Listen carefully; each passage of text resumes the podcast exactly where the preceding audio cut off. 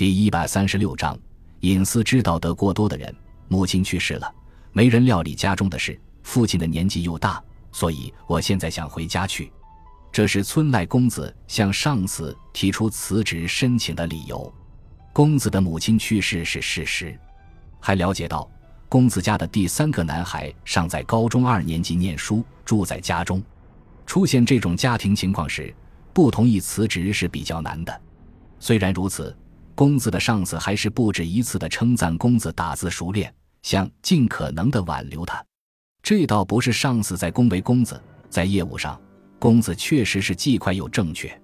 可是公子执意要辞职，上司无可奈何，只好接受了他的辞呈。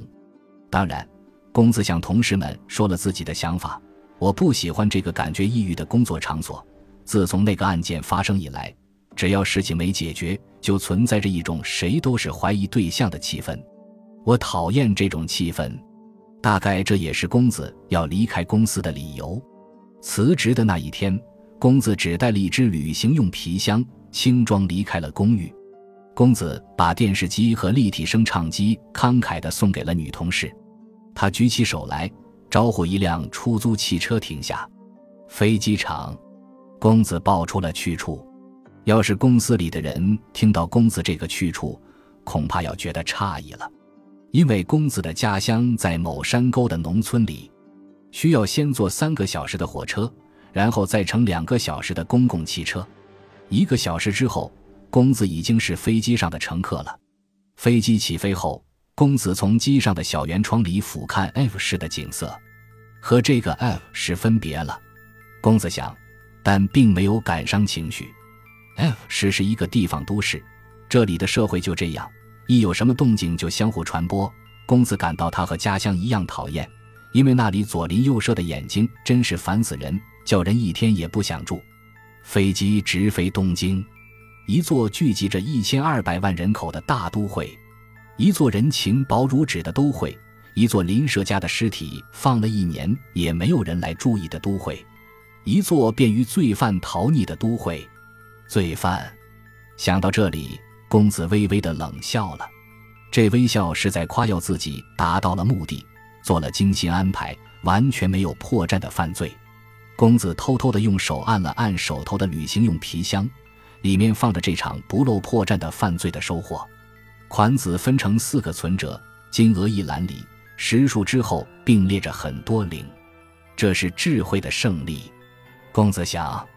冒起犯罪的念头是一年之前的事，当时自己正打算结婚，公子回忆起当时的事来。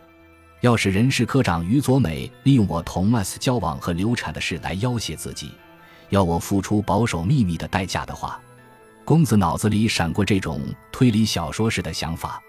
公子认为，如果是这样，尽管于佐美太不讲理，但自己还是会千方百计弄钱来交给他的。后来婚事吹了，公子脑子里那种推理小说式的想法却膨胀起来了。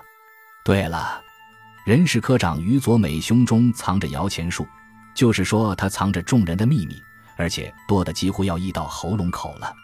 如果于佐美是个腾达不起来的庸人，不，正因为于佐美是这样一个庸人，这种来自众人的自白不是可以变为余钱吗？要是于佐美不这么干，那么。村赖公子下了决心，我来干。从那以后，公子花了一年的时间进行了慎重的犯罪准备。最费事的是模仿于佐美的笔记。为了能够惟妙惟肖地写出于佐美那右侧上倾，像是一匹腾跃起来的马似的字体，公子整整花了一年功夫。其次的麻烦事是向谁要钱，要多少万日元。结果，公子采取上多下少的办法。这样做，既遵从了社会的公平原则，也符合义道的道德标准。而字面以简单为好，不要写废话，暗示一下就可以了。需要钱，以十二月十一日为限，请往 S 银行的综合户头八八二十一杠五千六百一十三账号下存进成万日元。于佐美木太郎，公子拿起笔来，在给董事横沟的信上写下五百万时，刹那间。他侧着头沉思起来，数目是不是过大了？但公子旋即摇了摇头，屏住了气。这是赌博，要赌就得有胆量。公子虽然对业务不太懂，但对横沟董事最近的所作所为总感到有些可疑。横沟身上有着一种肯定要干出些什么名堂的气氛，可以列在五百万这一档上。如果他的秘密是属于经营方面的话，这一点钱他会拿出来的。最后，公子给自己也写了一封威胁信，事情一旦败露，公子就有了伪装来保护自己。公子在纸上写下十万日元的时候，脑海里忽然浮现出 S D 给自己的流产手术费二十万日元来。这时，公子的心都发痛了，总计是三千二百一十七万日元。十二日早上，公子到银行去打听钱款存入的情况，因为这是公子用于佐美木太郎的名义开的户头。玉加上自己一共十三个，都按照要求的数目把钱存入了。通过现钞自动付出机取出这些钱来是很容易的，然而。公子觉得自己是对不起于佐美木太郎的，但为了使犯罪不致留下蛛丝马迹，非得让于佐美死不可。